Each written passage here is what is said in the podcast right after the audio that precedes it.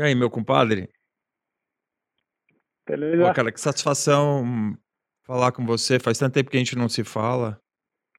Verdade. E Bons anos já. falei, pô, é, cara, esse, esse, esse projeto tá sensacional pra botar o papo em dia com, com um monte de gente que eu, que eu tenho contato, mas que eu não falo sempre, saca? Aham. E, e eu tenho feito, assim, eu tenho procurado pessoas, assim, que têm, não só que são excepcionais, mas que têm bagagem, assim, saca?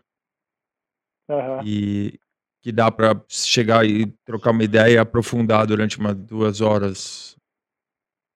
Assim, né, e ter história pra contar e e comentar as coisas, então tem sido incrível, assim, né. É, Eh, os e aí teve aí. alguns É, alguns eu faço online, que eu não posso fazer, né, no teu caso e e o Chris Lake, que foi semana passada. Eh, mas eh, a maioria tenho feito presencial aqui no estúdio. E é é um pouco diferente a dinâmica, mas mas o papo rola legal do mesmo jeito, assim, né. É. Ah, certeza. E aí, meu chapa, magrinho, solteiro Tudo novidade, hein. vida é a vida, né. Sim, claro. É. É. você eu lembro eu lembro quando você saiu do Brasil que você foi mudar se mudou pra Barcelona. Eh, você sempre teve um um pezinho fora, né, cara. Eu acho que o teu som sempre foi muito bem aceito fora, né, cara. Você sempre teve um respeito absurdo.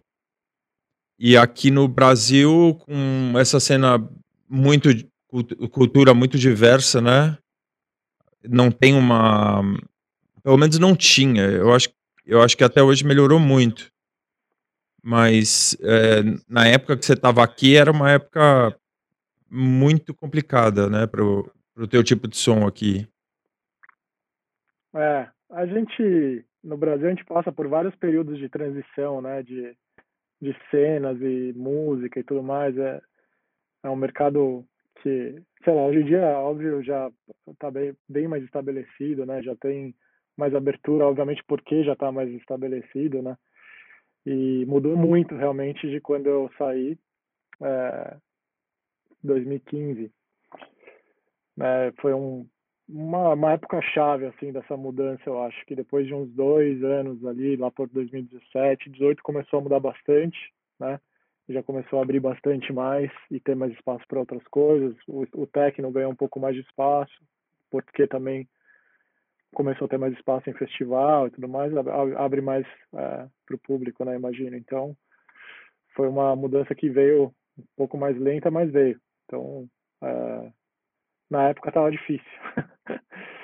É. Mas, eh, mas realmente também pra, eh, para o meu networking aqui fora, eu eu sempre tive muito mais contato por aqui, né, então, eh, ficou mais fácil pra trabalhar, pra estar mais, eh, aberto a tocar por outras partes. Hã, parte de logística também, ficou mais tranquilo em em enf enfim, de estar por aqui, estar mais central, era mais mais mais cômodo, né, pra fazer tudo. O teu mas o teu a tua prime você tem a tua primeira passagem pela Europa foi eu você passou um período grande, você era muito jovem, né. Você ficou uns 2 anos no leste europeu, não foi isso? Sim, foi acho que 2006 até 2010, foi uns 4 anos, 3, 4 anos.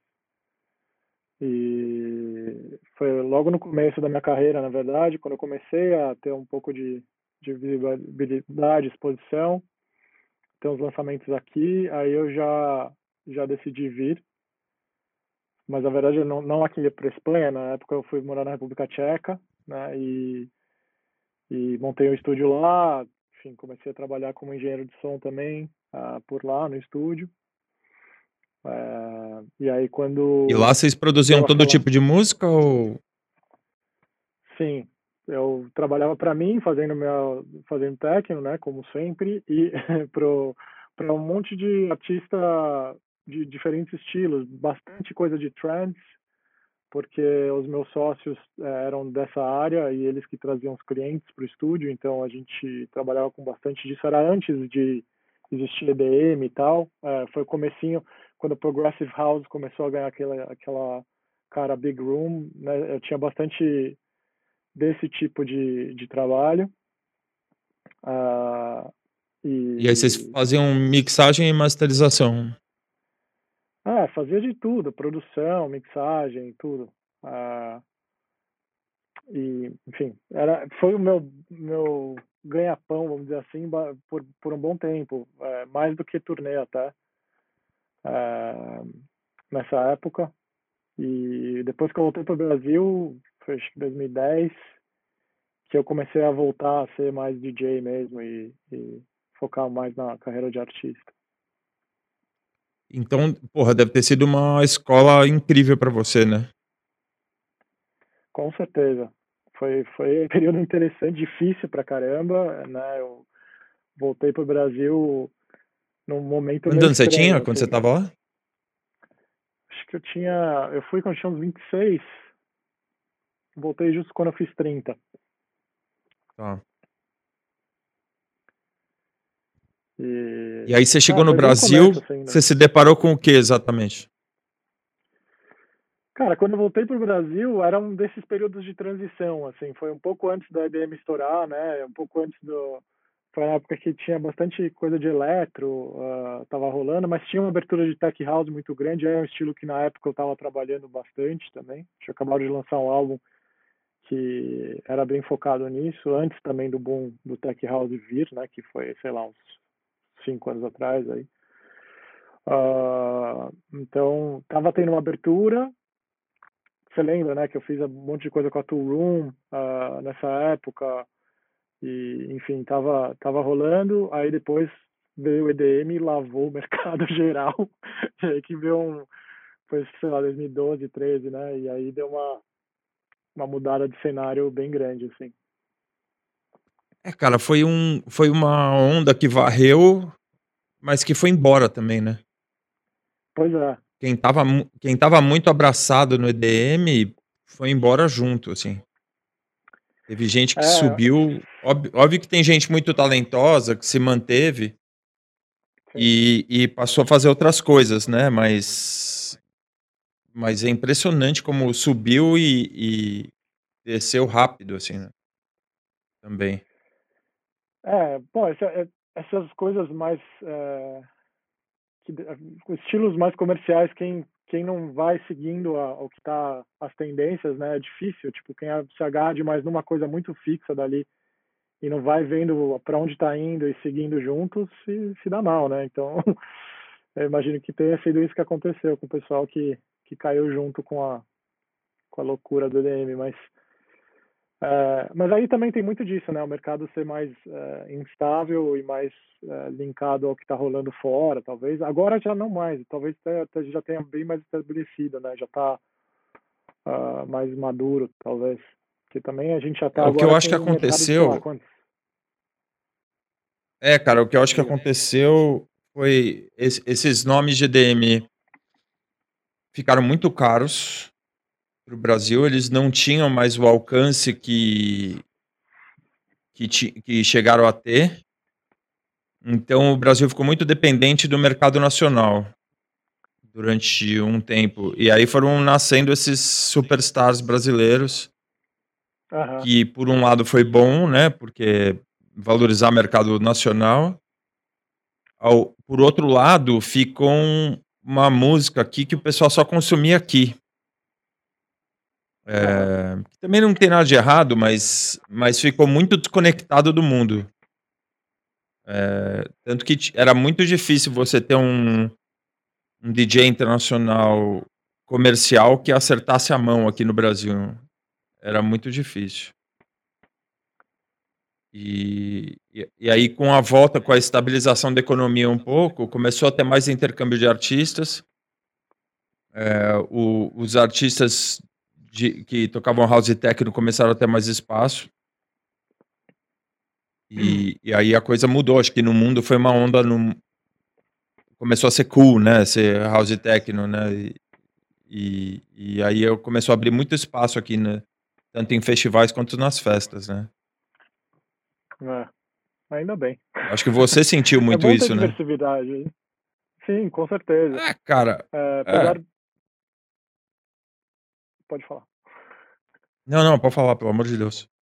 É pra você Não, falar, falar não que é? apesar de apesar de eu não ter tocado tanto assim no Brasil, mesmo assim, depois de é, até por falta de conseguir conciliar as coisas, mas é, é, teve realmente eu vi, notei de, de, de gente que não estava tocando tanto voltar a tocar mais, né, e, a- e a- aparecer mais festas e tudo mais. Então eu acompanhei, mesmo que não estando aí de perto e tocando direto, né, mas é, realmente deu para notar a diferença até da resposta do público quando eu ia e ia tocar, é, porque enquanto eu estava no Brasil, eu, eu, eu tive que me adaptar muito, né? Eu mudei muito o meu som e o que eu gostava de fazer, assim, é, autenticamente. é, eu tive que mudar bastante para me adaptar ao mercado, me- enfim, porque no fim eu não, eu não sou o tipo de cara que gosta de cagar regra, né? Eu gosto de tocar para as pessoas, então tipo eu tinha que eu estava no Brasil, eu, eu tentei me adaptar, né? E quando eu comecei a voltar depois de ter vindo para cá, vindo para cá, ah, eu não precisava fazer mais isso. Eu podia fazer mais do que eu fazia normalmente e ter uma resposta melhor ou muito além das expectativas. E, e quando você chegou em Barcelona, é, essa, essa, essa transição do Brasil para Espanha, Europa, foi, ela foi fácil ou, ou demorou um pouco para você, você se ajeitar aí? É, eu achei que ia ser mais fácil, para ser bem honesto. Assim, eu tive vários contratempos, ah, demorei para me ajeitar um pouco. ah,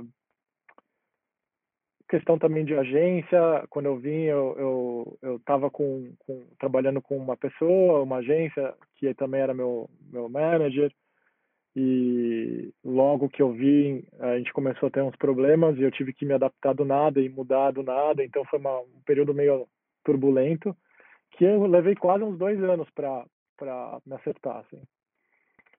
E depois que eu me acertei também, aí foi uma maravilha. Também foi um período de mud muita mudança com o selo que eu trabalhava de longa data, que era o, o Tronic, do, do Christian Smith.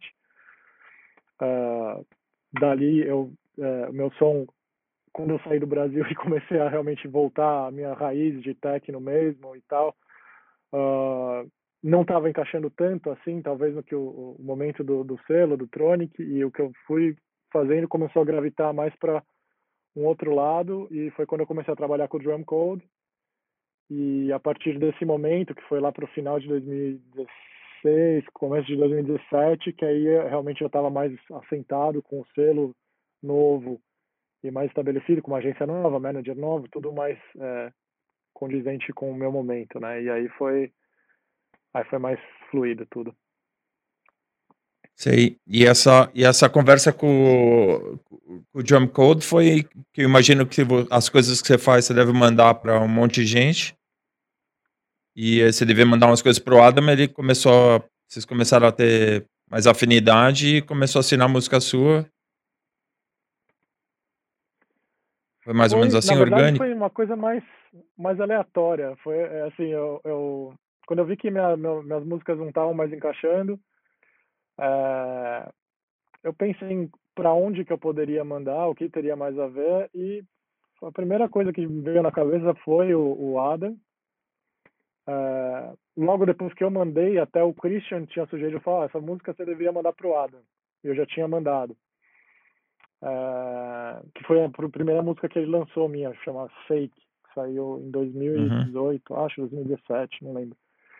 É, e aí realmente eu já tinha mandado, ele tocou, uma semana depois ele tinha me mandado e falou, meu, você já assinou isso? Eu quero.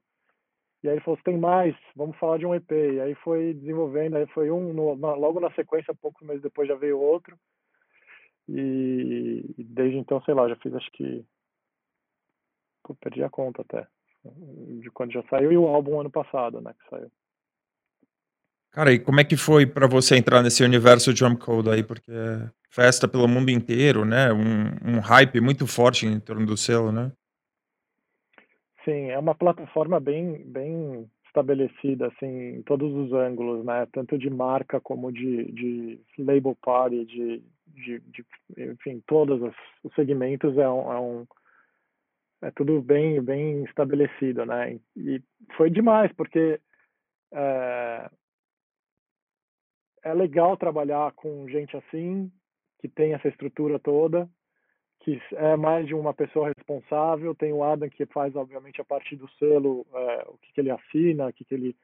É, o direcionamento e tudo mais. Tem a parte dos eventos, que já tem um outro, uma outra equipe que trabalha com isso. É, tem a parte do, do da artwork, da, da, da capa e tudo mais, que é um outro artista que trabalha e tem comunicação direta eu acho demais trabalhar desse jeito e, e a relação com eles foi super boa desde o começo.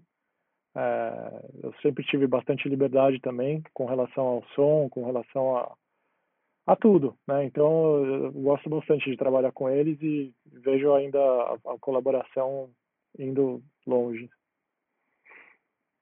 Legal. E o e agora está fazendo um live, né? Sim, eu comecei. É a primeira vez você faz? pass... É, não, eu já fiz há muitos, muitos anos. Eu comecei como live, na verdade, né, no comecinhozinho de tudo. É, um live que eu tinha que chamava Oil Filter. É, ah, eu lembro do Oil Filter. Vinha. Isso. É, é, na verdade, é um projeto dele com outras pessoas e ele, quando os outros saíram, ele me convidou para participar. É, fiz, foi meu primeiro álbum também, a gente fez um álbum. E cheguei a tocar na Skull Beats até como Oil Filter. É, foi 2004. É, e foi uma, uma experiência legal. É, não tinha computador ainda na época, era, era com sampler é, tudo mais. E foi por isso que eu gostei de, também de ter feito esse projeto. E eu nunca me adaptei com a ideia de ter um computador no palco e, e usar esse, essa, esse tipo de interação. Assim, eu não achava muito musical, nem muito é, performance friendly. é, de, de, ter um computador ao invés de instrumentos, né? E Sei. demorei um bom tempo até e aí eu fiz em 2007, acho. Eu, eu, teve um, tive um request no Brasil, eu já estava fora. Aí eu tive um request no Brasil para fazer um live em uma festa em Americana. É, eu preparei um live só para essa festa. E aí foi com um laptop e, e dois controllers. E não gostei nem um pouco da experiência. Foi meu primeiro e único live como EBA até chegar ao ponto que eu encontrei um setup que eu achava que era flexível o suficiente e totalmente baseado em hardware, sem computador, e que eu poderia fazer algo que que me preenchesse, assim, vamos dizer, tanto na parte de performance quanto na parte de, de, de fidelidade também, de poder fazer um som que tenha uma qualidade igual ou melhor do que quem está fazendo um DJ set, por exemplo, antes ou depois, e, e ainda tem muito live fake, né? As coisas ao vivo. Que o cara abre Exatamente. o Ableton ali. Ah, é live, mas Exatamente. o cara na verdade está. Eu nunca quis fazer esse tipo de coisa porque eu não, eu não vejo. Não me preenche, né? Então, tipo, se eu não tô ali no palco com uma coisa que me preenche, tipo, eu, né, não, pelo menos não é o meu modus operandi, assim. É, eu não via muito sentido em fazer. Então, até chegar num ponto que para fazer uma coisa legal. Uh, e com esse live também é, foi parte do processo de criação do meu álbum. O processo de criação desse meu álbum uh, que saiu ano passado foi uma volta a, um redescobrimento pessoal, assim, em todos os sentidos, uh, tanto da parte pessoal quanto da parte artística, de revisitar as minhas influências uh, iniciais, do porquê que eu estava fazendo o que eu faço, né, e entender um pouco mais sobre mim mesmo, para onde eu poderia ir daquele ponto.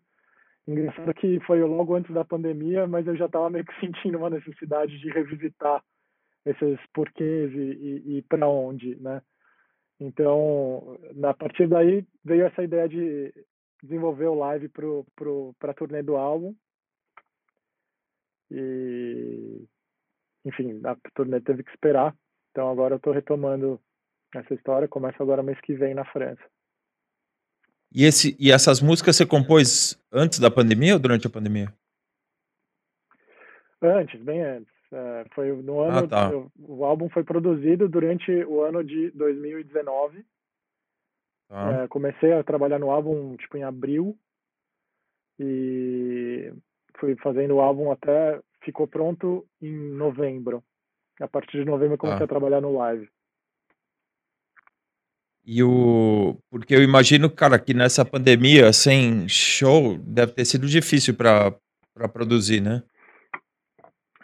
É, eu não consegui fazer absolutamente nada até Eu vi isso de mais de uma pessoa, atrás. cara. É. Foi bem ruim, até porque minha vida pessoal foi bem atribulada nessa época. Acho que de todo mundo, né? Em vários é, pontos. A minha não foi nenhuma, nem um pouco diferente. Teve um monte de coisa ruim. é, e talvez não só ruim, mas talvez é, disruptive. é, deixa eu pensar em português essa palavra. É, que mudou muita coisa radicalmente. Rupturas, né? rupturas. rupturas, rupturas assim drásticas. Então isso me travou, me, me tirou um pouco o chão e mudou um pouco, porque né, e sem ter a coisa de viagem, de tocar, que traz muita inspiração, né?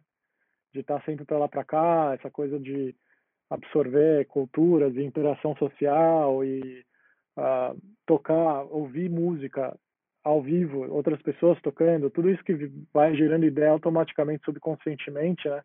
Isso foi removido 100%. Então, eu não conseguia, eu- até hoje, eu não assisti nenhuma live de ninguém de DJ tocando, não consigo, porque é uma, para mim parece que foi um, parece pegadinha, assim, sabe? É, esse tipo de coisa foi uma um balde de água fria gigantesco. Então eu fiquei sem conseguir produzir absolutamente nada, nada, nada. Tentei até fazer collab, ver se dava uma destravada, não foi. Nem nada introspectivo, nada não. É pra dance for friendly. Nada, tipo, nada.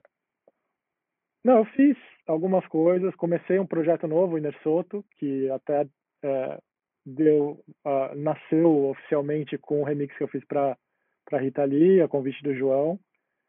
Uhum. É, e, e esse sim é um projeto que está em desenvolvimento, tem outras coisas envolvidas que eu voltei a escrever, uma coisa que eu tinha meio que deixado dormente desde a da, da época que eu estava na faculdade, assim, eu, eu sempre escrevi bastante letra, poema e, e, e ficou meio que dormente, eu voltei a escrever é, poesia. Ah, escrever literatura, passado. não música. Não, é, sim, escrever é ma- mais poesia do que qualquer outra coisa. Mas escrevi alguns textos que estão aqui.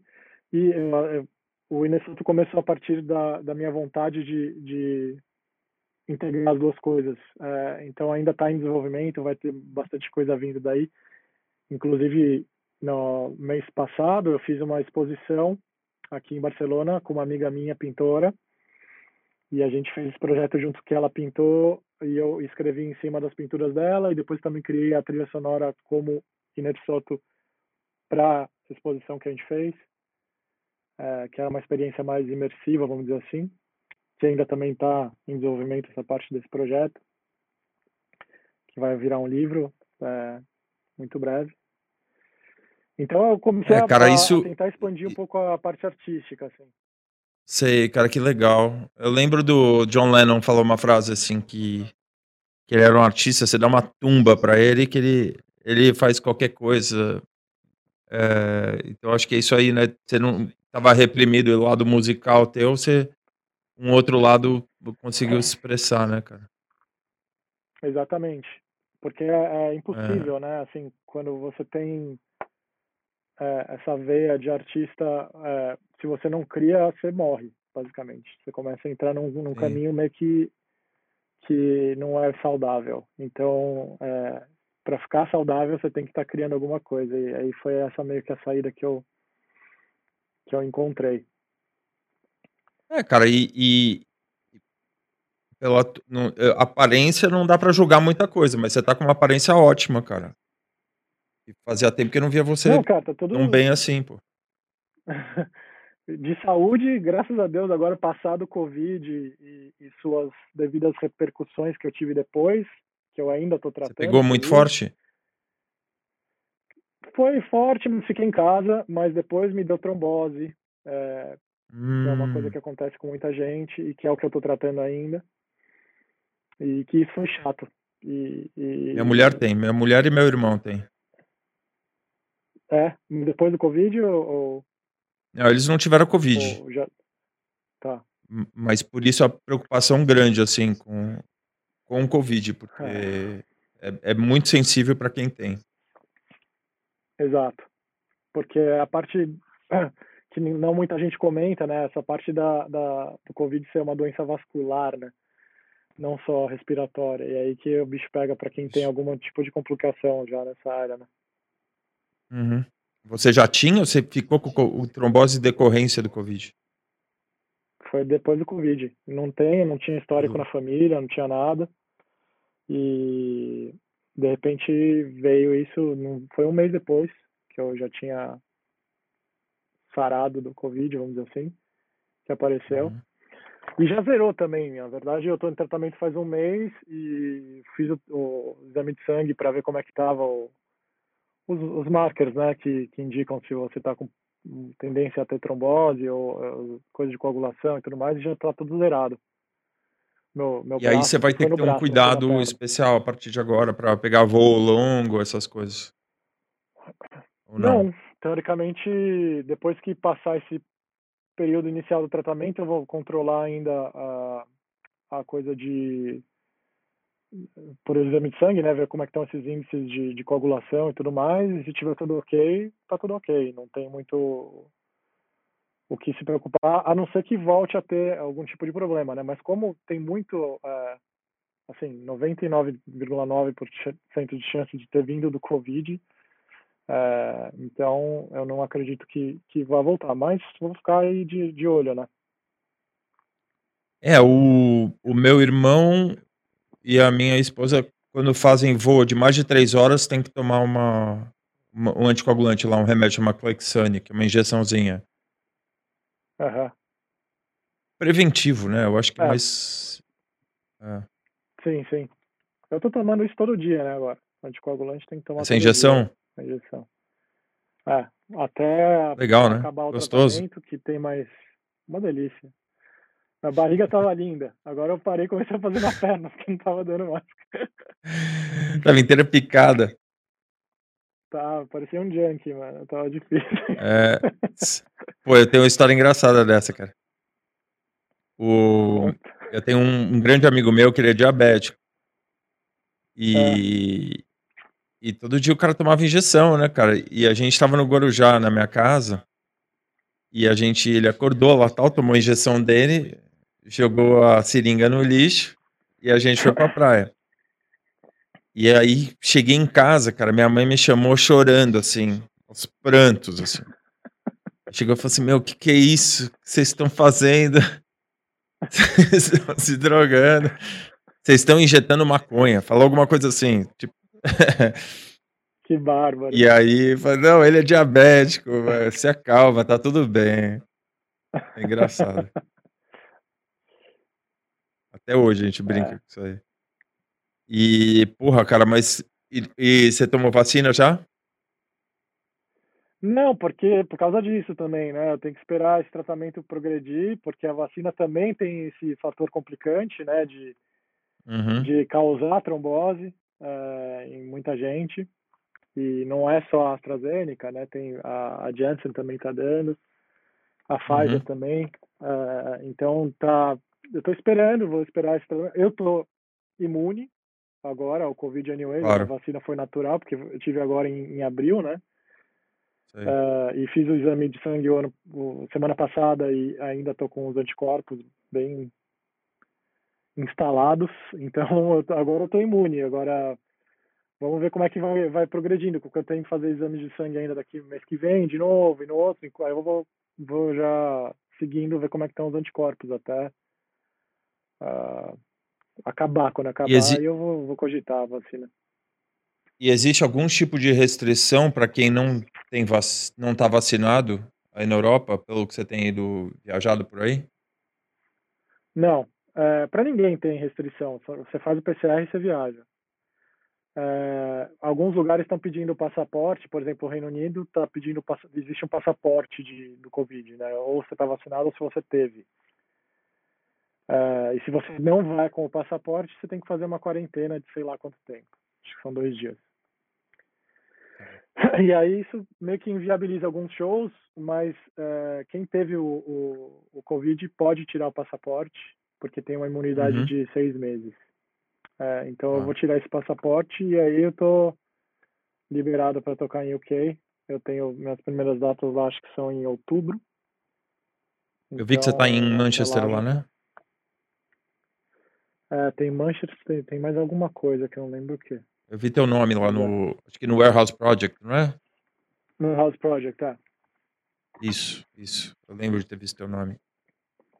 Pô, cara, eu fico com uma felicidade é. tão grande toda vez que eu vejo. Eu vejo você em algum billing assim, cara. Que eu tava vendo, você fala, pô, que legal, cara. Demais, cara. Demais. Fico muito feliz mesmo. E ainda mais da abertura de shows na Europa, Estados Unidos, cara. É, tá uma loucura, assim. É, eu acho que é. aqui no Brasil vai ser uma explosão muito grande quando, quando puder ter evento aqui. Ainda bem ah, que os casos estão caindo muito aqui. E a vacinação está muito forte. Tá, mas aqui abriu e tá subindo bastante os casos. então já é, fechou é, aqui tudo. Tá todo mundo na rua, né, cara? Não tem como não subir. Aqui abriu. Ah, abriu o evento, mas agora o que acontece? Ah, pessoas abaixo de 30, que é a maior população que vai em eventos, ah, não tinham vacinado ainda, certo? E aí abriram os eventos, uhum. começou a bombar de caso para pessoas com menos de 30. Uhum. Então já fecharam de novo, fechou o clube, em todos, aqui na Espanha já fechou, agora a gente vai entrar sábado, agora entra em toque de queda, toque de recolhida, né? É, a partir da uma da manhã até as seis da manhã, volta essa história. Clubes fechados de novo, por sei lá quanto tempo. Uh, Amsterdã, Holanda fechou também por um mês, Bélgica, uhum. e assim vai. Então. A Holanda cancelou um monte abriu... de festival que ia acontecer, cancelou. Ah, exatamente. Então... É, cara, aqui eu acho que eles não vão abrir antes de vacinar todo mundo aqui, porque mesmo porque a gente não tá no alta temporada aqui, né, cara? Também julho. Talvez se é. fosse é. Se fosse verão ia acontecer a mesma coisa que aconteceu aqui com com o Réveillon desse ano, assim. É, aí teve um belo boom, né? Eu tava aí, na verdade, no Réveillon, só que eu tava isoladinho com a minha família lá. É, não participei de nenhuma Playgrave no Brasil, mas é, tava, deu uma estourada logo depois que eu voltei e começou a bombar de casa. Né? É, eu acho que começou na eleição. Porque é. eleição, o... tinha muito comício, cara. Tem, tinha, um, tinha um comício do Boulos pra. Tinha, uma, tinha 20 mil pessoas. Pessoal de máscara e tal, mas não. Mas mas era comício, cara. Todos os candidatos na rua, é, votação, cara, ninguém, não tinha ninguém medindo temperatura. Porra nenhuma, todo mundo vai e vota. Drauzio Varela na TV, vota. E é. aí depois começou segunda-feira, cara, depois da eleição, Dória começou a falar, tem que fechar tudo, os casos estão aumentando. Foda, cara. A gente tá muito exposto a, a política, né, cara, ao que os caras mandam e a gente é ovelha, né? É, se ficou bem evidente alguma coisa desse último ano, é isso. é, cara, a gente, e é fácil controlar, cara. É a teoria, me contaram uma teoria da aranha na parede. Não sei se você já ouviu isso, mas por Não. exemplo, você tá aqui, você tá organizando as tuas coisas, de repente o cara fala: "Ó, tem uma aranha aqui na parede atrás dessas coisas". Você você para tudo que você tá fazendo, nada mais importa no É. momento. "Porra, eu preciso tirar essa aranha aqui da da da minha nuca". Entendeu? E aí tudo vale a tudo tudo vale pra você se livrar da aranha nas tuas costas, entendeu? Então O povo abrindo mão de muita liberdade, né, cara, pra É. pra pra ter segurança, né. Então É. Mas, cara, tô na torcida aqui, mesmo esses casos aí na Espanha, ou Holanda, ou aqui no Brasil, que isso aí seja mais uma tipo, um ajuste e depois libere tudo de novo. Com certeza. Eu acho que sim, porque no o que não não tá subindo, é que nem aqueles aquela explosão de internação e e morte, né, essa coisa não tá subindo o caso, mas não tá rolando essa esse aumento de de internação, porque realmente é a galera mais nova, né, que não sofre tanto esse esse tipo de de consequência do do vírus, né. Então não sobe Sim. tanto assim. É, não subindo hospitalização, é é uma coisa que vai passar. Ah É. porque No fim, eu acho que é muito medo, né. bom, né, porque porque vai dando uma imunizada geral, assim, independente do de vacina, né. É, e quem não tá vacinado ainda vai se vacinar, né. Exato.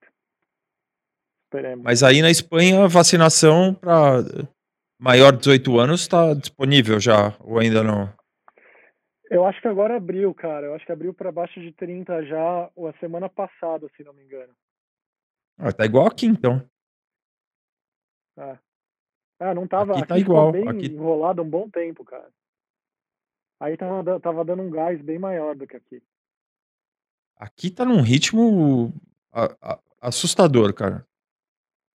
É. É é todo lugar que você vai lotado, todo mundo se vacinando, campanha muito forte aqui. A acho que semana passada teve um dia que vacinamos 3.300.000 pessoas, num dia.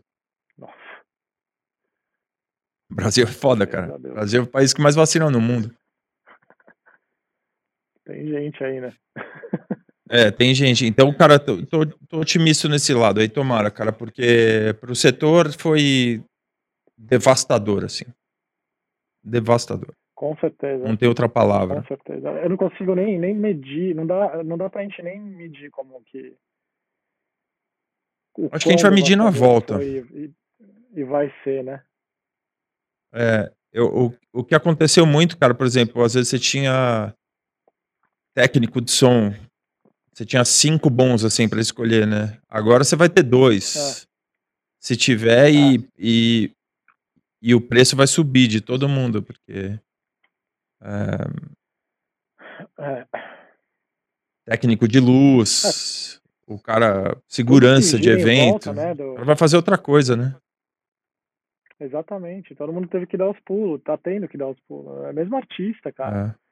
Quanto É. quanto artista eu não conheço que que que que começou a pegar emprego, né, e poxa, e a parte ima imagina agências, manager, quanto mana um monte de manager saindo pra arrumar outro trampo, fazer outras coisas, quantos eu não conheço que É, foram fazer outras coisas, que já não estão mais trabalhando. É muita coisa. E gente de coisa grande, assim, sabe. Agências grandes mandando um monte de booker embora, eh, e gente, enfim, ficando sem chão, realmente, né. Então isso tudo vai ter uma bela influência no na volta, no enfim, na no funcionamento do geral das coisas, né, da no no timing das coisas também, porque antes tudo que tinha essa coisa de imediatismo, né, não não dá mais pra ter isso, porque não tem mais o mesmo, eh, back office geral, né. Então vai ser vai ser difícil a gente medir agora até começar a ter um volume de de coisa voltando, né. É, eu eu acho que acaba voltando, mas vai demorar uns belos anos aí. No mínimo uns 3, 4 É. anos aí, pra coisa voltar no nível que estava. Eh você você sentiu uma diferença no estilo de música que tá saindo, que as pessoas têm lançado ultimamente, assim? pós-pandemia? Sim. Senti. Eu senti uma bela queda de qualidade geral, assim. Eu imagino que um monte de gente está uh, ah, jogando meio que no seguro, assim, sem ter essa coisa de feedback de pista e tal. É, eu tô achando tudo muito sem inspiração nenhuma. Uh, todo mundo tentando fazer cada música cada vez mais forte, mais apelativa e sem muito propósito, porque não, não tá rolando esse, esse feedback que talvez muita gente precise para evoluir e testar coisas diferentes ou testar coisas fora da, do ponto comum, né? E, e então, ver, ah, isso aqui está funcionando no, no Beatport ou sei lá onde, porque a única métrica agora é o que está vendendo, é o que está em chart. Não dá para ter uma métrica maior de o que DJ está tocando, ou, né, ou reação de pista para aquele para aquele outro, né? Então, eu imagino que as pessoas, ah, tá aqui, isso aqui é o chart, isso aqui que está bombando, eu vou fazer isso aqui. Já era assim, mas agora não, é menos ainda, porque mais ainda, desculpa, porque realmente é a única métrica, né? Então, eu senti isso e também por isso eu, eu, eu deixei de ouvir promo, deixei de ouvir é, o que está vendendo para dar uma zerada no, no que é que está acontecendo e deixar um pouco fluir o que está dentro de mim, o que está florando, vamos dizer assim, do, desse período e do que, que é, me, eu me conecto mais né, nesse momento. E, e realmente o que eu estou fazendo está bem longe do que está é, vamos dizer assim, rolando mais por aí. Uhum. É, espero que isso seja positivo, dá, só vai dar para saber quando começar a sair. É. mas. É, é cara, mas ao mesmo é. tempo, é. para quem estava bem estruturado online, foi bom, né? Porque eu imagino que todos tudo que estava online aumentou, né? Sim, lógico. Esse consumo. Teve, teve mais, mais exposição, mais audiência, mais é, foco, vamos dizer assim, né? Talvez não, não tava menos diluída a atenção, né? Pra gente que Sim. talvez é, dependesse muito de, de, de, de evento, né? Do que tocava, postava aquele vídeo, aquela coisa, ah, foi bombou, todo mundo para um pro alto, aquela foto clássica, né, de costas para a galera. Enfim, é, esse, é, esse tipo de, de, de, interação acabou, né? Então quem tinha já uma, uma boa audiência e conseguiu explorar outras coisas, com certeza deu uma boa crescida, né? É, eu acho que quem estava bem estruturado, cara, essa, essa, essa molecada aqui do Brasil que que tinha um certo sucesso, que, que vivia bem, que que estava ali com a prestaçãozinha do carro ali, que ganhava uma grana aqui por mês, que fica sempre pensando no amanhã ao invés do daqui a um ano, dois anos, essa molecada tá sofrendo muito aqui. É, eu imagino. Porque você é um cara experiente já, né? Você já tá há muitos anos fazendo isso, né? Então, é. agora a molecada que deslumbra com a carreira, né, cara? Que, pô, ganha um dinheiro, já compra aquele carro, aí viaja, tá acostumado com esse lifestyle, né, cara? Vê o, vê o, o cara de sucesso, quer fazer igual. E, e é. realmente esse, essa molecada tá sofrendo. Ah, é um aprendizado, é um aprendizado para passar por isso. Eu, eu passei por isso, talvez nunca num nível tão grande como uma pessoa que estava bombada e, e, e torrou o dinheiro e caiu, porque eu nunca bombei assim em horrores. Minha carreira tá sempre assim, assim, assim, assim, assim, ainda não chegou ali, mas tá, tá, tá aqui ainda. Então, é, eu nunca tive uma queda gigante, assim, de... de e, então, eu sempre aprendi a meio que me controlar e manter um, um certo padrão das coisas e que esse fosse sustentável, né? Então, é, imagino que quem se deslumbra um pouco em certo momento e tem uma queda grande, tem a aprender com isso, né? Se, se Deus quiser conseguir man, se manter como artista no futuro, né? Aprender com a situação e, e se reestruturar depois e não deixar a peteca cair de novo, né? E, vo, e você tem o dom da produção, né, cara? Você pode fazer isso aí até quando você parar de se apresentar com show, você pode fazer isso por muitos anos, né? Com certeza. É, tanto é que, tipo, durante esse período, a gente, é, por mais que a gente tenha se separado, como casal, a gente mantém uma amizade muito forte, tanto é, enfim, a gente tem 14 anos, uma história já muito grande, é, então a gente manteve a nossa estrutura de estúdio e tal juntos, continuamos trabalhando juntos, né? E a gente se ajudou nesse período em navegar isso, tá? tipo nos projetos que ela está fazendo novos e, e, no que a gente fez juntos de, de daqui do estúdio do Anaway, que a gente fez a masterclass e tudo mais juntos. É, coisas que, enfim, se você não, não, não, não, não tem essa possibilidade de abrir o leque e fazer outras coisas com o, o que você faz, né? Que não dependa únicas e exclusivamente de tocar para a pista e, e, fazer coisas para resultado para poder te levar a shows, né? Realmente você fica mais limitado. A gente, é, graças a Deus, teve essa oportunidade de fazer a masterclass que levou um bom tempo de trabalho, mas que é, é, também foi muito gratificante, tanto no, no, no, quesito de ter uma renda, que, que carregou uhum. a gente aí por esses meses, como também de poder ter assunto, ter o que fazer, ter uma, uma motivação, sabe? Tipo, uma, um projeto, uma, uma coisa que tinha uma, uma, uma perspectiva, perspectiva, né? Então, foi legal fazer e, e, desenvolver aqui o estúdio nesse período, que, enfim, continua, continuamos desenvolvendo, mudando coisas. Tem um monte de caixa aqui do lado que não dá para ver, de coisas que a gente está é, é, implementando aqui para projetos futuros, enfim. Foi, tem essa parte de ter a produção como guia e o resto como consequência é, é a melhor coisa que você pode ter, né? E você acha que você vai focar no live agora ou você vai continuar fazendo DJ set? Minha ideia é focar no live, sim. É, e eu imagino que não seja viável eu trazer todo o setup para todos os lugares. E aí sim, onde não for viável, fazer DJ set. Mas é, eu gostaria muito de, de, de fazer o live na maior maior número de vezes possível e começar a viajar desse jeito para mim é muito gratificante tocar com isso, com esse setup e, e, e muito complicado o setup. Que... É complicado. Bom, são dois sintetizadores, um, um sampler, um drum machine e dois pedais multifunções e um sequencer.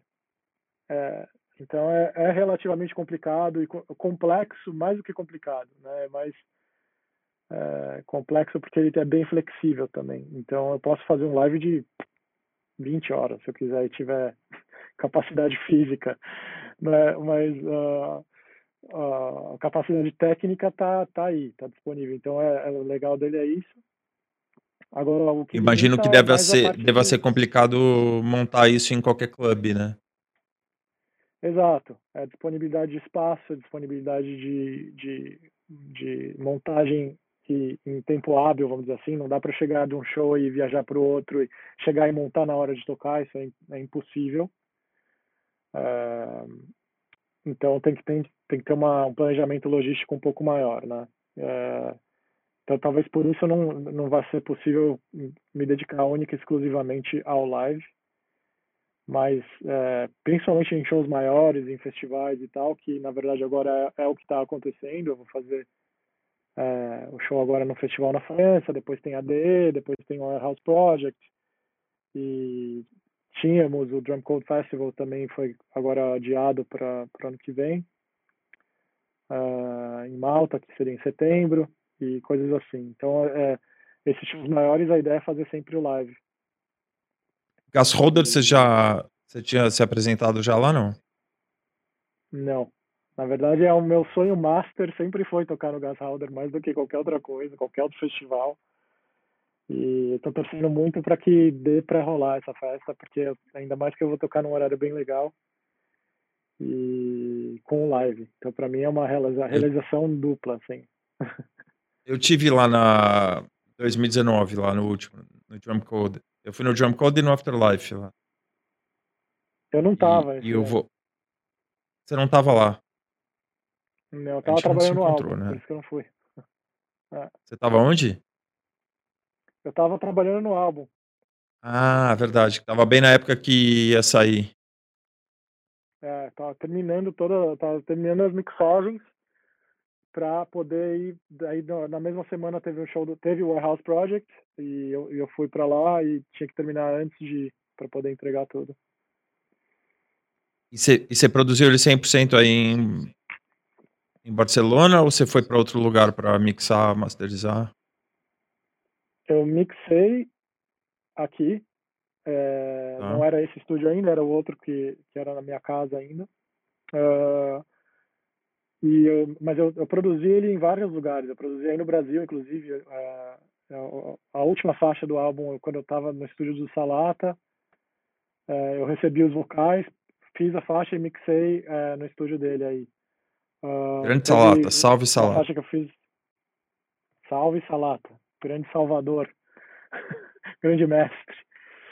Grande. Eh, e enfim, teve uma outra que eu fiz na na Austrália, teve enfim, fiz nos Estados Unidos, teve por onde eu estava e vinha ideias eu fui fazendo, depois eu só mixei tudo na no meu estúdio em Barcelona. Tá.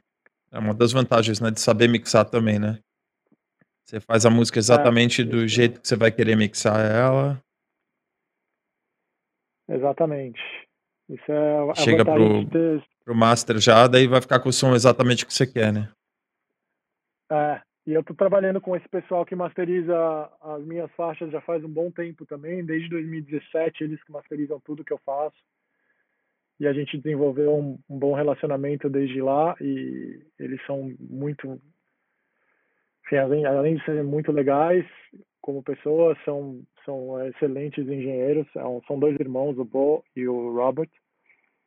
Eh, enfim, a gente tudo que eles fazem pra mim já já vem se não é na primeira, é na segunda que já vem tudo certo. Então foi super, eh, fluido também essa parte. Pô, cara, e essa invasão brasileira no Drum Code aí, tanto a Ana, o o o Vitor o Vitor tá em Berlim ainda? Pois é, cara. Vitor tá, ele voltou agora pra lá. Aham. Eh, ficou um bom tempo aí no Brasil, esses últimos meses. Eh, ele voltou pra lá e espero em breve tê-lo por aqui também. Vocês têm Mas feito é, coisa juntos, é, não? de momento Estamos fazendo, faz um bom tempo, a gente tá Vocês já tinham ensaiando feito? não, a gente tá tra não, a gente tá trabalhando Hã. em algumas a gente começou a fazer música junto, pra você ter ideia, em 2018. Eh, e desde então, Vocês são eh, chatos, estamos hein, meu. estamos trabalhando em coisas. Somos. 2018 não lançaram É, se a ainda? gente vai fazer um negócio junto tá, se a gente vai fazer um negócio Pô, junto chato, chato. feito, né. Chato, chato. A responsa é grande, a responsa é grande. Vê a música, cara, não fica satisfeito, fala: "Meu, não, não, não vou fazer de novo". Não, mas o que a gente tá fazendo tá ficando bem especial. Mas é a E mesma e música a desde pena. 2018? Não, a gente fez, Ah, tá. 3 até agora, da das quais uma tá quase pronta, uma vai precisar de um uns retoques, e e a outra, hum, vai não vai sair, não vai fazer nada com ela, mas Mas, cara, e tem 3 mais anos? umas e tem mais uma É, não ativamente, né, a gente troca Sim, umas bolas, projetinho ali no um tá numa pasta lá. É. É, a gente vai fazendo quando quando quando coincide, né. Até porque também é Uhum. uma coisa que eu acho que nem eu nem ele gostamos muito de trabalhar remoto. Então, eh, a gente às vezes que a gente trabalhou, a gente estava junto. Essa última que tá quase pronta, foi a primeira que a gente começou a fazer remoto, porque a gente começou logo no começo ali da pandemia. E agora tá tomando uma uma uma cara mais pronta. E a gente vai se encontrar agora mês que vem, depois eu tô planejando ir pra Berlim também passar uns dias, aí de repente vai sair mais coisas, porque a gente estando junto sai mais mais fluido. Você tem ido faz é tempo que você legal, não né, vai pra o Berlim? Faz, bastante. É, desde 2019, né, de quando 2020 eu não cheguei a a tocar lá antes de de começar a quarentena. Você acha que o, o efeito pandemia lá em Berlim, eu vi, eu vi muitas coisas difíceis de pessoa que mora lá em relação ao governo que assumiu e impostos muito altos, uh, muita regulamentação do governo para o futuro. Não estou falando de agora, né? Uhum. Mas um, um lastro muito forte no, na cena cultural de Berlim. Cara, eu vou te falar que não faço a menor ideia é, das implicações assim da pandemia no, na cena local. Sei, obviamente, de, de, das dificuldades dos meus amigos e colegas artistas é, que estão enfrentando lá e dos clubes também, obviamente. Por isso que talvez é, você tenha mencionado o lance de, de regulamentações e impostos, né, e que está dificultando muito uhum a existência né, de, de, de clubes, principalmente os menores, e que já trabalhavam com budget mais reduzido e tal, e que, na verdade, os clubes menores de budget reduzido são a essência de Berlim, né? É quem move a cena é, de forma geral lá. Não, não, depende de festival, muito menos de coisas grandes, não, é, não tem nada a ver com o estilo é, e nem com o propósito de Berlim, vamos dizer assim.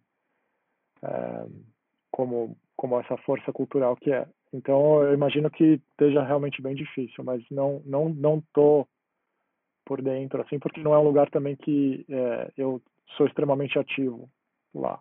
Como artista, eu toco relativamente pouco, uma ou duas vezes por ano, e, e tenho pouca ligação com a cidade e com. Mesmo com porque tem DJ caindo de árvore lá, né? Todo tem, mundo é DJ, né? é... né? Bora lá. Exatamente. Eu acho que também, talvez, para o meu estilo de som, é, é, um, é um mercado mais limitado, assim, tem poucas opções. É, para o meu. Não, vou falar que techno, né? Porque techno é a cidade do techno, mas para mim a, a, área de atuação dentro do techno talvez é, não seja tão aberta assim. Uhum. Mas. É, então, enfim, não é um lugar que, que eu que eu me relaciono tanto assim para poder te falar com mais afinco. e até, e até esse, esse período de fechamento aí na Espanha, é, vocês estavam sentindo um apoio do governo para o setor? Muito, alguma coisa expressiva ou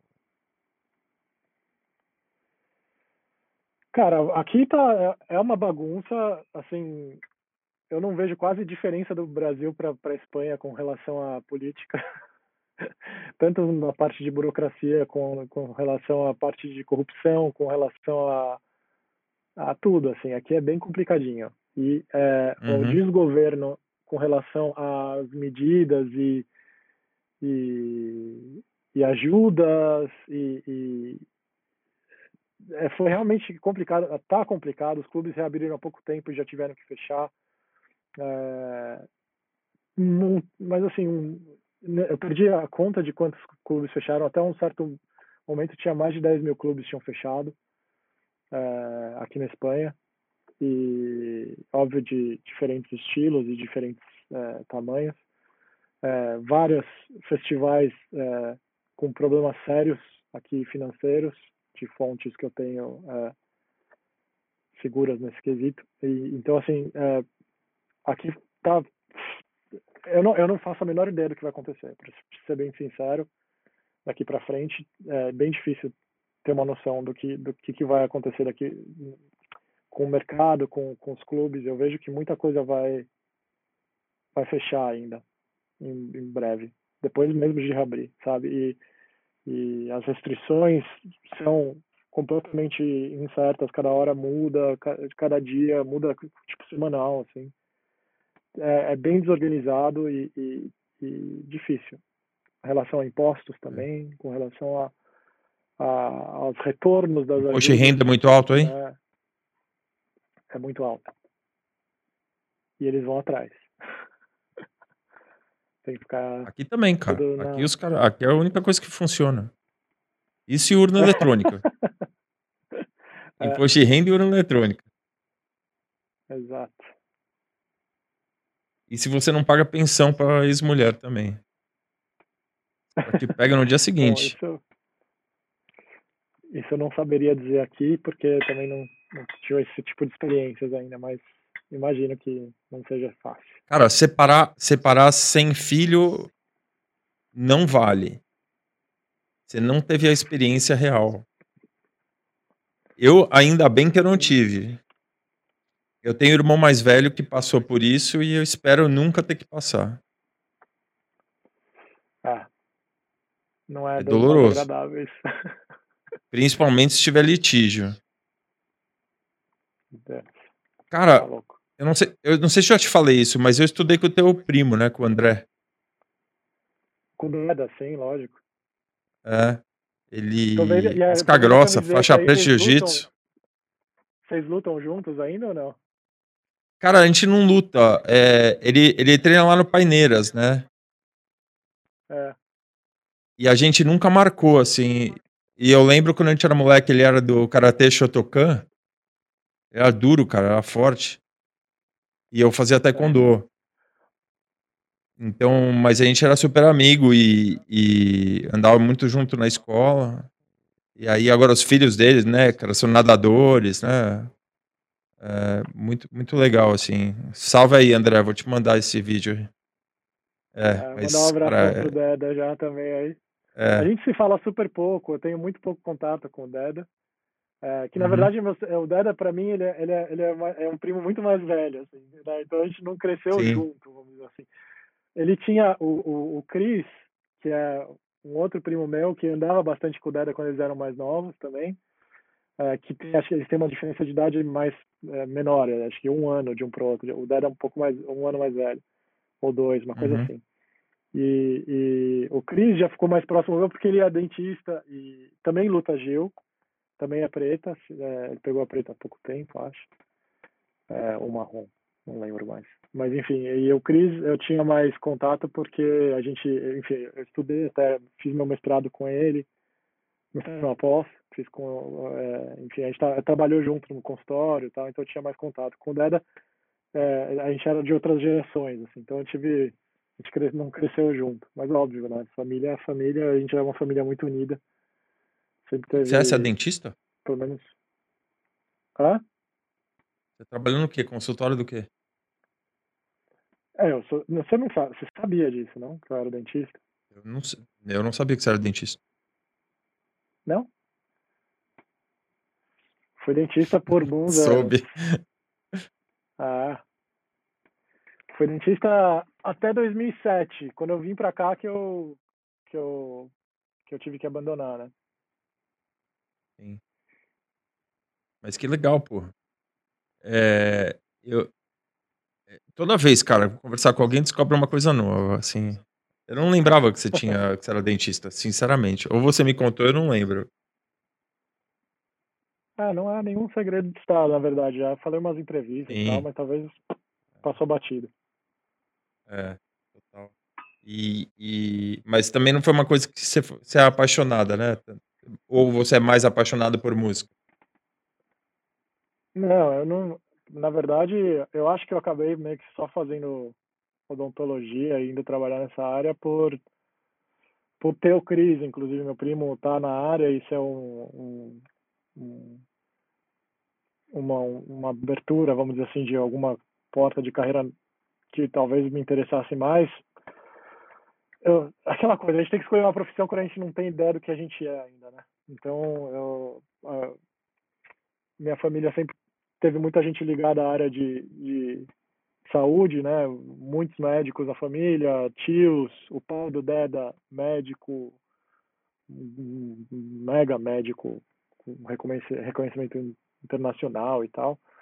Ah, pai do Cris, médico, é, enfim, tinha muito médico na família, o Cris dentista, então eu meio que gravi, tipo, gravitei para essa área da saúde, mas não tinha nada a ver comigo, nunca teve e nunca vai ter. É, E era eu, só eu dentista mesmo músico, de cárie ou era alguma especialização? Eu fui, eu fiz especialização em pério, é, cirurgia e tudo mais, é, mas realmente não tive que praticar cinco anos até. E até parar, mas nunca foi a minha. Realmente não era a minha. Minha E é uma coisa que você nunca vai nada. fazer, não, não é uma coisa, ah, putz, quando eu parar minha carreira de, de performer, não vou, não vou nunca ser dentista. Não. Eu, se- eu sempre fui artista, cara, desde pequenininho. Eu, tipo, eu, eu escrevo desde pequenininho. Eu, eu, tipo, quando eu tinha 12 anos, eu ganhei viagem da escola por, por redação, sabe? Eu sempre fui Ah, muito voltado para essa parte de, de, de arte. Tipo, Humanas. eu, eu, eu ia para Bienal com a minha mãe, já apaixonado desde os 10 anos de idade, sabe? Eu sempre fui muito ligado à arte, né? Então, nunca nunca deveria nem ter pensado em, em perder tempo fazendo outra coisa, sabe? Mas paciência. É, Cara, você imagina essa molecada aí que nasce hoje, que vai viver 120 anos, e com 18 anos já tem que decidir o que, que vai fazer, pro resto vai fazer da vida. É um formato muito errado, né? Mas eu- o que eu imagino é que hoje em dia a geração, as gerações foram evoluindo a ponto de entender um pouco mais é, essa essa integração pouco a pouco da, da, da personalidade da, da, das crianças e das adolescentes, né, dentro da sociedade e entender um pouco mais como criar é, as, as, ah, os filhos a ponto de dar um pouco mais de liberdade. Eu acho, eu acho que não só dar liberdade, mas entender o quão, o quão mais diversificado pode ser. Não precisa todo mundo ser médico, dentista, advogado, é, coisas assim, para ser bem sucedido. Né? Eu acho que essa coisa vai é, abrindo mais, já, a, a arte talvez já esteja mais bem aceita como um meio de vida né, atualmente. E, e acho que pouco a pouco o sistema educacional vai começar a integrar um pouco mais é, outros modos de, de, de preparar as, as, as, as pessoas, não crianças, mas as pessoas para seguir para a vida, né? Eu acho que já está um pouco acontecendo isso e, e, e cada vez mais vai acontecer isso. Porque no, a nossa geração, digo da sua para mim, já, já foi uma, uma, um grande pulo nesse sentido, né? E diferente dos nossos pais, vamos dizer assim. Então, eu imagino que cada vez mais vai melhorando nesse aspecto. É, eu acho que a faculdade, não importa do que ela seja, ela te ensina a ter método, né? Tanto no pensamento quanto no como fazer as coisas, né? Que tudo tem começo, meio e fim. É, eu acho que ajuda nesse sentido muito, né? E, Sim, mas não necessariamente vai ser o que você vai fazer pro resto da vida, né? exato. É, É, é assim, é, o que mas você tira disso, né? Desenvolver o intelecto, é, desenvolver a capacidade de raciocínio, de, de integração do que você aprende, do que você executa dentro do que você é e de como você é, é, a- a- aborda todas as coisas que você faz na sua vida, independente da profissão, se você seguir ou não, né? Então a faculdade tem esse esse grande benefício assim para quem tem a oportunidade de fazer, de você aprender a estudar, aprender a integrar o que você estudou, né? Isso é óbvio muito válido em qualquer sentido. É, cara, você não você não acha que tá faltando renovação na, na cena de techno aqui no Brasil? É, produtores jovens, novos, fazendo coisa com substância? Ou você sabe mais do que eu? Meu, eu vejo bastante gente aparecendo, bastante, Uhum. bastante gente com qualidade, uma qualidade que eu nunca é, vi nesse volume, sabe? É, que não tem espaço ainda, talvez por falta de plataformas, não artistas, mas plataformas bem desenvolvidas já no Brasil. Porque é, atingir plataformas no exterior acaba meio que caindo no, no que eu tive que passar e, e- e talvez pessoas de uma geração anterior à minha, que é, do Coin, Mal Mal, Noise, é, é, que era de ter uma ter que buscar alguma coisa aqui fora para poder desenvolver o trabalho, né?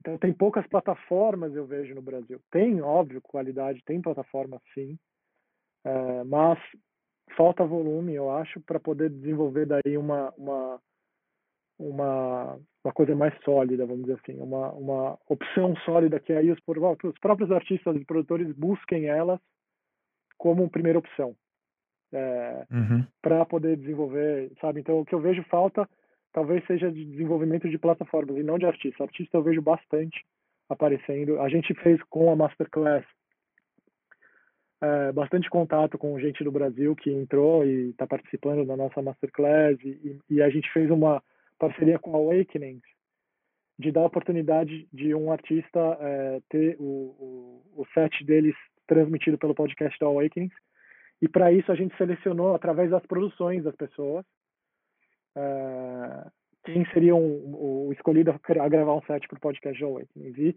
a gente recebeu bastante demo de gente do Brasil e muita coisa muito boa. É, é, conversando com o Salata, que tem essa contato direto com uma legião de produtores, é, também o feedback é o mesmo de que tem muita gente boa, com qualidade aparecendo. E o problema que eu vejo é a, a, a falta de plataformas meio que 360. É porque, eu, porque eu vou te, eu vou te confessar, eu procuro e eu não acho. Eu vou, pois eu é, vou até chamar o Salata, porque eu vou. Porque eu acho que é, é esse o gap que tá faltando mesmo. É a plataforma que tá evitando esse som chegar em mim, assim. Exato.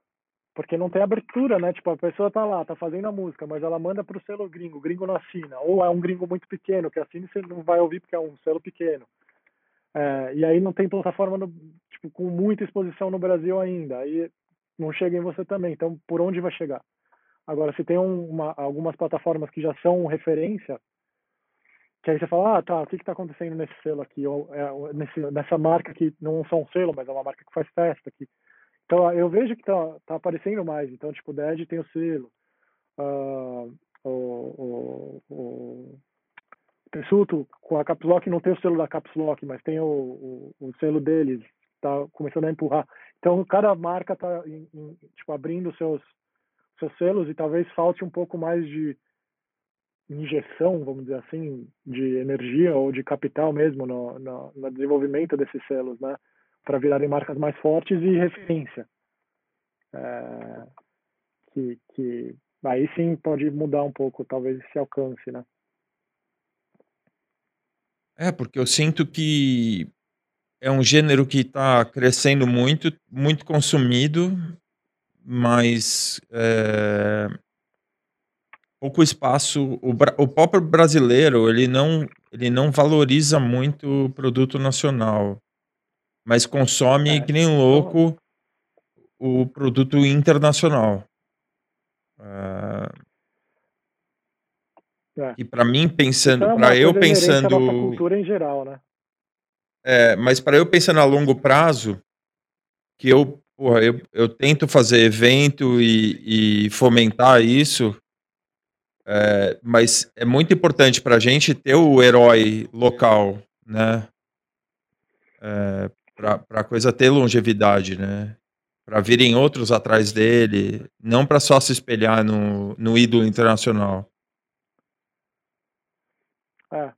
A gente, bom, a gente tem é, cada vez mais, é, é tudo bem que talvez sejam mais os que estão vivendo fora, mas a gente tem bastante artista do techno que está com uma visibilidade e uma, e uma credibilidade grande no Brasil, né? A Ana é um maior exemplo, talvez.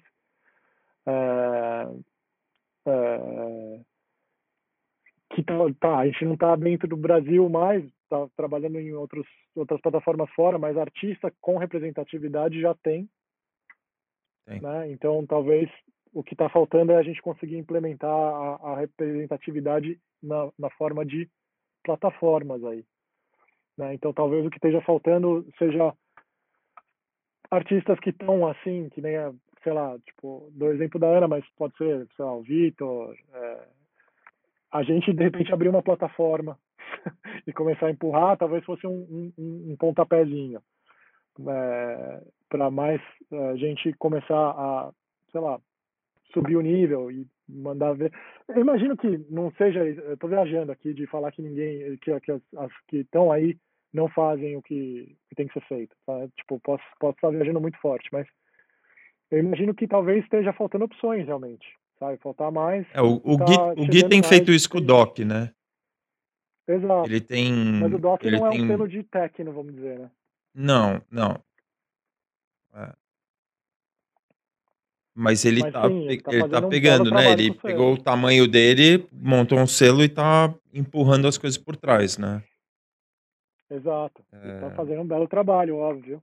É, é, E é, é isso que eu tô falando, mencionei agora, tipo, de repente pegar os artistas que estão com bastante representatividade e é, esses artistas puxarem um pouco é, a, a, a- linha para poder trazer mais outras plataformas juntos, né? uhum, Não sei, talvez seja um caminho. É, talvez não também. Mas enfim. A coisa nossa com a abertura para techno é muito nova também, vamos dizer assim. Né? Desde o momento que popularizou mais o estilo no Brasil. Então, talvez seja uma coisa de tempo também, né? Sim. Então, vamos ver como vai Vamos ver pós-pandemia aí o que, que vai acontecer, né? Exatamente. Mas a gente tem. O meu grupo, pelo menos, a gente tem planos ambiciosos, cara. Pra, pra desenvolver, assim, aproveitar esse boom inicial que vai ter e desenvolver bastante a cena aqui. Por isso que eu tô atrás desse desse moleque, assim, sabe? Desse que, que tá aí pequenininho, que vai se espelhar em caras que nem você, ou que nem o Vitor, ou que nem a Ana. E, e para chegar, para ir mais longe do, do que aonde vocês estão. Aham. Porque vocês abriram um caminho enorme, né? Tipo, o, o Adam vai ouvir produtor brasileiro agora, ele ouve com, com outros ouvidos, né? Ele, ele com a cabeça muito mais aberta, né? Sim, com certeza. Não, e, mas assim, não é nem a gente que fez isso. É nem quando teve, a- como eu citei, a, a geração anterior a mim, eh, que é o Renato, o Anderson, o Mamal. Antes deles também, a gente tinha zero abertura. E, e a partir daí a gente conseguiu abrir alguma coisa. Eh, da minha geração para frente, eh, que começou a ter mais produtores, né? Que a gente também tinha muito pouco produtor antes. É, já começou a ter alguma abertura, mas óbvio, quando um consegue entrar, e a gente tem muita qualidade, cara, é isso que eu tô falando, tipo, quando um consegue abrir a porta, se um, um- tipo, um abre o olho, aí com certeza vai, vai, vai facilitar para os outros e que a gente tem substância para trazer, né, é, o, o que está vindo por trás. Então, eu, tipo, eu acredito muito nisso. Eu espero que realmente seja mais fácil, talvez é, não limitado só ao drum code, mas a visibilidade que tem esse tipo de, de, de, de plataforma abrir o caminho para outros selos também estarem mais dispostos a ouvir é, coisas de artistas brasileiros novos e que tenham a qualidade, né? Sim, eu acho que pro lado mais pop já tá acontecendo muito nos Estados Unidos. É, esses selos assim, spinning, assim, estão abrindo muita porta para brasileiro. O Vintage na Defected, o, lançou, ele lançou música na Defected que chegou a bater número um no Beatport. Agora eles estão com uma música no selo do Fisher, também com o Roland Clark, que bateu número um. Então, então estão abrindo muito caminho para brasileiro. É, então eu acho que é o que você falta mesmo. Eu acho que uma, plataf uma plataforma aqui no Brasil, algo expressivo mesmo, que possa ajudar essa molecada aí a sair do casulo. Ah, de referências, né? É. Mas é isso, meu irmão. Obrigado, cara, pelo papo. Muito bom falar com você Ah, eu sempre. agradeço. É, quando Igualmente, você estiver aqui no Brasil, vamos marcar um aqui no estúdio, um Com presencial. prazer. Com prazer. E, e daí a gente fala como é que tá o mundo aí pós-pandemia. De preferência, cara, com essa porra tá por aí, pra cara. trás aí. Ah, então pronto, cara. Então me avisa quando você tiver, cara, portas sempre abertas aqui pra você. Vou ter um prazer enorme em falar com você pessoalmente dessa vez. Pô, prazer será meu, foi meu, tá sendo. Tá bom. Nossa. Então, beleza, irmão. Valeu. Valeu, mano. Abração. Abração. Tchau, tchau.